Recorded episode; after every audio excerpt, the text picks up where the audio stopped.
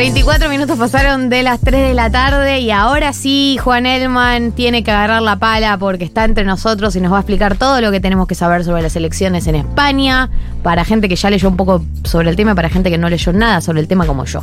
Bien, bueno. ¿Por dónde arrancarías? Eh, va a haber elecciones, 23 de julio, y mm, acá ya hay una novedad porque lo cierto es que Sánchez tenía la obligación de convocar elecciones antes del 10 de diciembre, porque España es un país que tiene una monarquía parlamentaria, un sistema parlamentario donde vos, o sea, el poder está en el Parlamento y eh, en lugar de un sistema presidencialista gana y detenta el poder el partido o la coalición de partidos que tiene la mayoría en el Congreso. Y vos tenés la obligación de hacerlo cada cinco años una elección. O sea, el máximo que puede durar una legislatura son cinco años. Bien. Si uno tiene en cuenta la última elección, Sánchez tenía hasta el 10 de diciembre.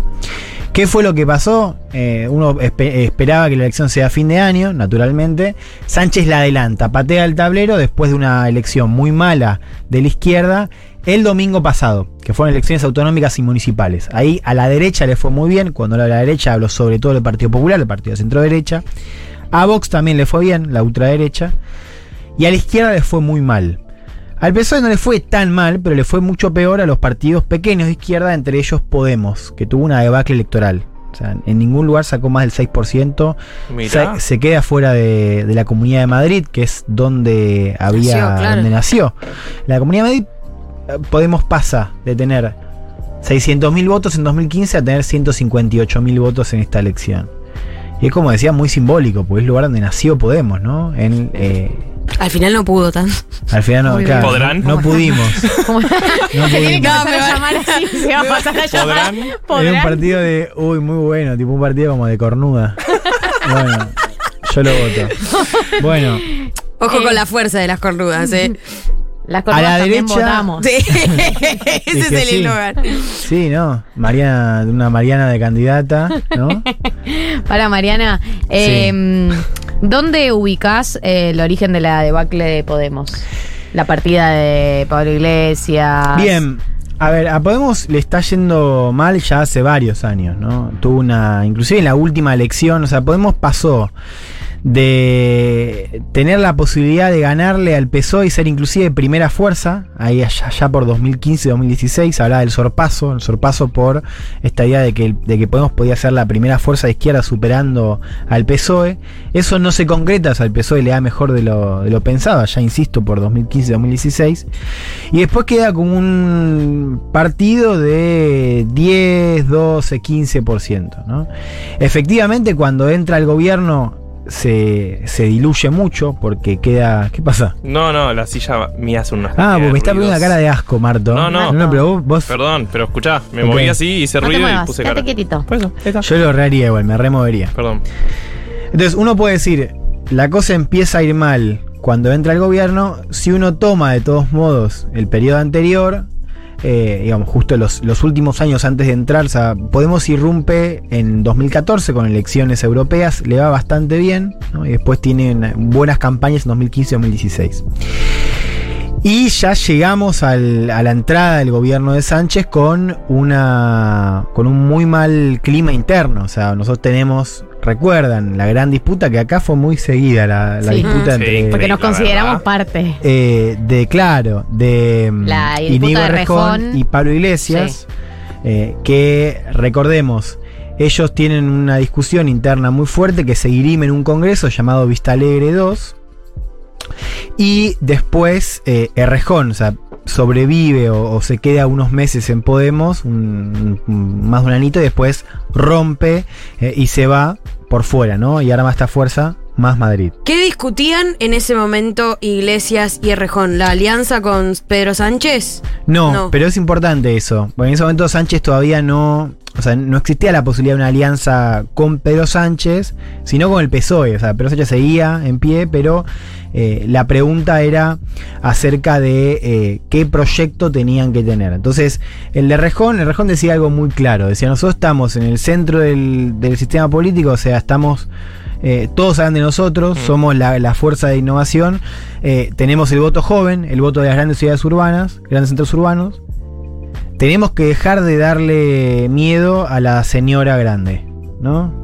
Eh, y por ejemplo tenían que buscar un esquema de mayor convivencia con el PSOE, buscando un sistema de alianzas. En ese momento, ahora ya está muy claro, pero en ese momento estamos hablando de, por ejemplo, 2016, ¿no? 2015, 2016, esos años donde Podemos irrumpe, donde Vox todavía no era parte del sistema político, o no de la discusión pública al menos. Y Arrejón decía, bueno, nosotros tenemos que empezar a vendernos como una fuerza de izquierda más responsable eh, y sobre todo él era muy crítico de la alianza entre Podemos e Izquierda Unida. Recuerden que Izquierda Unida es una fuerza de izquierda, naturalmente, ¿no? Digo, no, engaña a nadie unida. que, que es una izquierda tradicional en España, eh, Podemos la incorpora y de hecho entre 2015 y 2016 pierde un millón de votos. O sea, no suma esa alianza con la izquierda. Y un poco Arrejón, que Arrejón además era un, en ese momento, todavía ahora, pero un tipo muy formado en- con, con la CLO, cerca de Chantal Mouffe, ¿no? con el populismo, muy cerca. De hecho, la tesis doctoral de Inigo es eh, sobre el proceso de, de construcción eh, de un sentido popular en Bolivia. No, no sé bien cómo es el, Sí, la tesis, sí. pero él estuvo, por ejemplo, en, en el tema constituyente, fue asesor de, en ese momento. Con Eh, Linera, no la no él después escribe un libro claro. con García Linera, que de hecho creo que es de- posterior a esa, a esa pelea. Y un poco lo que decía Inigo es, nos- nosotros tenemos una, una fuerza, nos importa más el arriba o el abajo, antes que izquierda y derecha. ¿no? Y un poco la idea de Pablo Iglesias en ese momento era eh, asimilarse como una fuerza de izquierda, ¿no? como un reemplazo de lo que les queda tradicional en España. eh, y todavía lejos de los grandes partidos como el PSOE. O sea, el PSOE en ese momento, el Partido Socialista, estaba por fuera de la estrategia. ¿Qué pasa ahí?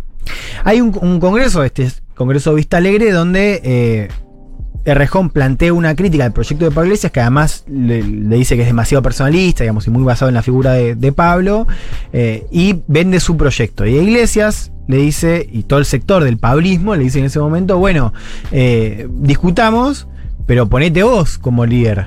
Discutamos a ver quién tiene más apoyo dentro de Podemos. Errejón en ese momento no, no compite para secretario general, compite para proyecto. Entonces, en la elección de secretario general gana Pablo con el 97% de los votos. Y esa disputa se dirime en el Consejo, Hmm. ¿no? que es como el, el parlamento interno de Podemos. Y ahí le gana Pablo 60-40. O sea, ahí se da una, una división entre el rejonismo y el pablismo y gana Pablo Iglesias. Se queda un tiempo más eh, Errejón y después rompe para irse en ese momento a Madrid, ¿no? Hace una alianza con Manuela Carmena, que era la, alcaldesa de Madrid. eh, y eh, bueno, después lo que sabemos, ¿no? Tenemos el partido de Errejón que se llama Más País eh, y Podemos más reducidos. Allá ahí tenemos un, partido que tiene más o menos el 10% de los votos. Hoy estamos más cerca del 5% de los votos. ¿no? Y ya con el gobierno tenemos a, a Podemos dentro, a Unidas Podemos dentro. Y recuerdan cuando Iglesias renuncia al gobierno para ser candidato en la Comunidad de Madrid. Él renuncia a Podemos y renuncia A la que era vicepresidente en ese momento. vicepresidente segundo, efectivamente, eh, y le va también muy mal a, a Pablo en, en Madrid, que es 2019 cuando gana eh, Díaz Ayuso en Madrid. Claro. La actual eh, Díaz Ayuso que, que le sacó ma- mayoría absoluta, o sea, mejoró su performance el último domingo. Y esas suyos que es, es como medio como una Viviana Canosa bastante nazi ¿Cómo vivían con buenos No sé. TikToks. Sí, pero es una política, digamos, una, una Sí, mina claro. del PP, del Partido Popular, que es que, claro, tiene como un peso propio, ¿no? Más allá de- del partido. Eh, ahora, hay un movimiento interesante, que es que en 2019, cuando ya Podemos estaba muy reducido electoralmente, Pablo se la juega, va a la Comunidad de Madrid, le va mal, ahí renuncia a la política. Se pone una radio. Se pone una radio, ¿no? Empieza a viajar mucho también, viaja para acá. Bueno. Pablo Iglesias designa en el gobierno, o sea, hace dos movimientos. Designa como sucesora de Podemos, de, su secretaría general en Podemos, a, a Ione Belarra, que es una dirigente social, digamos, de, de la izquierda, o sea, una ubicaría en la izquierda, o sea, una mina que iba a continuar el legado de Pablo en Podemos. Pero en la, en la vicepresidencia segunda designa a Yolanda Díaz, que era ministra de Trabajo. Yolanda Díaz es una mina eh, más cercana a Izquierda Unida, que tenía de todos modos cierto peso propio, y la designa a ella como vicepresidenta segunda y un poco le allana el camino que sea ella la eh, candidata de la izquierda en esta elección. Hmm. Que ya con esa designación un poco lo que advierte Pablo es que eh, la marca de Podemos pese pese- pierde mucho peso. ¿no? Y que ya alguien puro de Podemos, a- que él no podía hacer, ya estaba quemado. Eh, su, la otra mm, figura que se llama Irene Montero, que su compañera tampoco podía hacerlo porque estaba muy desgastada, y después ya no había más figuras. Mm. ¿no? Eh, aparece esta Irene Bolarra, que es una mina joven, pero no le daba todavía el caudal para, para ser eh, candidata o ser lideresa a nivel nacional.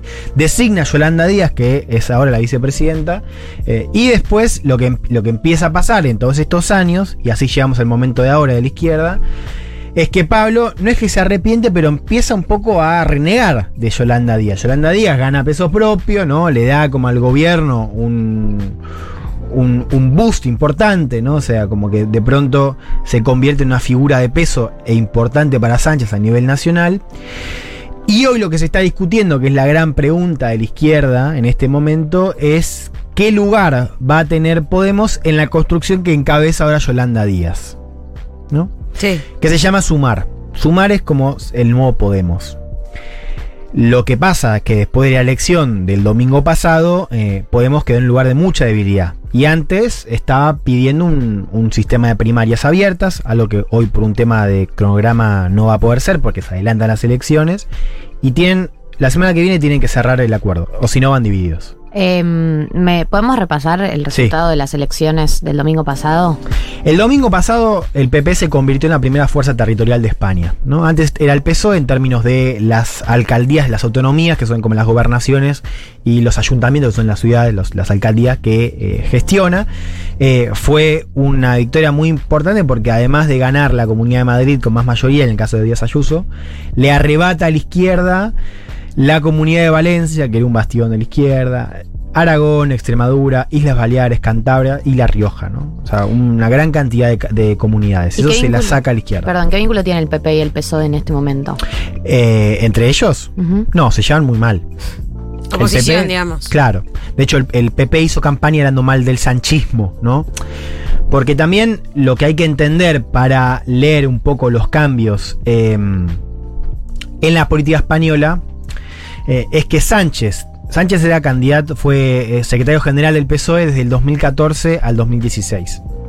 Y fue candidato en 2015, ¿no? Y no le había ido muy bien eh, como candidato. Ahí él renuncia y vuelve a competir en la elección interna del PSOE y en 2017 sale elegido de vuelta y ahí Sánchez, por primera vez, mira a la izquierda y habilita a eh, Podemos a entrar un gobierno, un gobierno en coalición. Que desde el lado de Podemos lo que significa es que un poco triunfan las tesis de Rejón, ¿no? Finalmente, eh, en el sentido de que Podemos se iba a ubicar en, como socio menor de la coalición de izquierda. Eh, yo sé que estamos hablando mucho de la izquierda porque es un tema que nos apasiona. Pero está la otra vereda también, ¿no? Digamos todo. La otra vereda que es la que tiene hoy muchas chances de, de salir campeón, de ganar la elección. ¿Y cómo ves esa parte? A ver, hay que entender lado de la derecha. Primero esto, la, el- el- la derecha, hoy, España, España hace 10 años se estaba discutiendo sobre el fin del bi- bipartidismo. La posibilidad de bipartidismo encarnado por los dos grandes partidos, ¿no? El PP y el PSOE.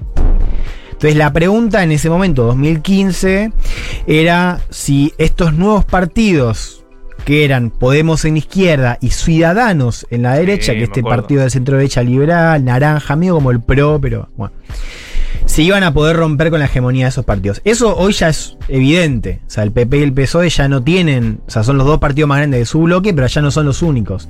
Y eso hace que hoy, para gobernar, tanto a nivel autonómico como a nivel municipal, como a nivel nacional, vos necesitas un bloque. El bloque de la izquierda está claro. Está el PSOE, está Podemos y están los partidos más chicos, ¿no? Igual Podemos ya está en esa lógica, ¿no? Mm. Eh, que ahora se llama sumar, digo, si es que terminan pactando con Yolanda Díaz. Esa es la pregunta hoy. Claro. Si Podemos va a entrar a sumar o no. Todo el resto ya está. El Rejón ya está adentro. Compromís, que es en Valencia, ya está adentro. O sea, los partidos chicos de izquierda ya están adentro. Atrás de eh, Díaz. Atrás de Díaz, claro, Bien. sea, a la izquierda del PSOE. Y el PSOE está incluido en la coalición más grande. Del lado de la derecha, tuviste un cambio, porque vos hace unos años hablabas de un bloque tripartito con el PP, con eh, Ciudadanos y con eh, Vox, que es la extrema derecha, y ahora Ciudadanos desapareció, se lo comió el PP. Por eso al PP también le fue también el domingo, porque se comió la representación de Ciudadanos, que ya no existe más. De hecho, la, la líder Inés Arrimadas dijo que, que ya ni se, ni se presentaban, que ya no existe más. Buenísimo. Entonces, hoy la derecha tiene dos partidos. Vox, que sigue, a ver, está en el orden del, del 15%, o sea, hoy es tercera fuerza, ¿no? Si la medís en ese sentido. No tuvo una explosión, pero tampoco perdió. O sea, vos lo que ves es que Podemos perdió y Vox se quedó más o menos ahí. Y el PP está creciendo como primera fuerza. Ahí, o sea, vos ves las encuestas, está el PP arriba, con hace 30 y pico, 30, 29. El PSOE tiene algunas 30, otras 28, 27. Lo que pasa es que eh, el PP tiene un compañero que le está yendo mejor, que es Vox. Y hoy no hay posibilidad de que gobierne el PP sin Vox. Eso es lo que dice Sánchez ahora. Sánchez está llamando a movilizar a la izquierda para evitar un gobierno del, de PP y Vox que ya funcionan en, otros, en otras comunidades y ya van a funcionar ahora, sobre todo el- después del domingo. En Madrid, por ejemplo, Díaz Ayuso solía gobernar con Vox como aliado. Ahora ya no necesita, pues sacó mayoría absoluta. Claro, pero justamente el PP le fue también, o le fue muy bien, como vos decís, fue el ganador de las elecciones, en parte porque dentro de su, su sistema, su partido, por así decirlo, también tiene personalidades que podrían estar tranquilamente en Vox, como es Díaz Ayuso. Díaz ¿no? Ayuso es el mejor, eh, claro, porque ahora el PP está gobernado por, o sea, está liderado por eh, Díaz Feijó, por Feijó, perdón, Núñez Feijó, que eh, es un tipo de Galicia, más moderado, inclusive más moderado que, que Casado, que era el líder anterior, Mm. ¿no? Eh, pero tenés el caso de Díaz Ayuso, que efectivamente tiene un perfil mucho más histriónico y mucho más popular también. ¿No? Y Díaz Ayuso vendría a ser como un intermedio entre el PP tradicional y Vox. ¿no? Bueno, con esa atracción, el PP sigue siendo la fuerza más responsable, si querés, de la, de la derecha, ocupando eh, el, el rol de liderazgo dentro del bloque, pero con Vox como una fuerza consolidada eh, a su derecha. ¿no? Bueno, para cerrar, eh, a futuro, ¿qué ¿a qué le tenemos que prestar atención? Quiero cerrar con este audio Dale. de Pablo Iglesias, hablando justamente de algunas de estas cosas, ¿no? Y también respondiendo de, de la pregunta que hacías vos al principio de por qué Podemos perdió tanto. Bueno, porque perdió la centralidad también. Escuchemos a, a Pablo Iglesias, líder en las sombras ahora de Podemos.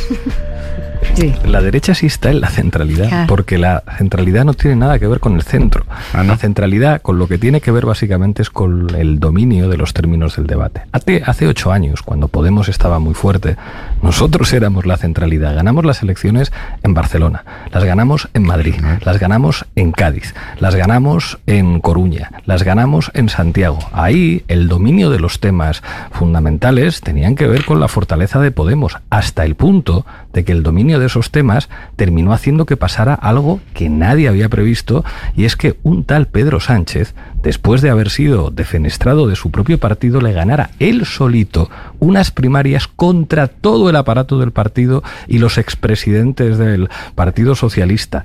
Esa es la clave de la política, controlar la centralidad que tiene que ver con el dominio de los temas. Por eso es tan terrible lo que ha ocurrido. Y ¿Quieres comentar algo sobre esto o en sí mismo se cierra? No, a ver, yo creo que con eso entendemos bien esto de, de por qué pedimos Podemos.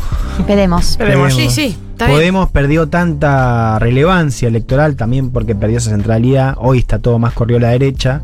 Hoy Vox es, el, Podemos, ¿no?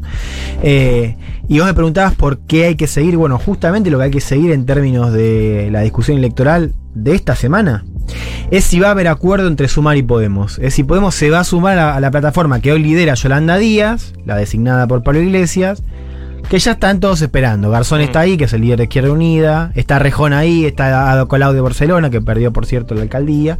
Bueno, la pregunta es si se va a sumar Podemos ahí. Eh, se está charlando hoy contra el reloj. La izquierda supone que es a todo nada. O sea, que si no entra ahora, eh, Se quedan afuera. se quedan afuera y va a gobernar el PP. Es como el último tiro. A ver si pueden hacer algo para que Sánchez siga siendo presidente eh, el próximo 23 de julio. Gracias, Juan Elman. Vamos a escuchar un tema y nos despedimos.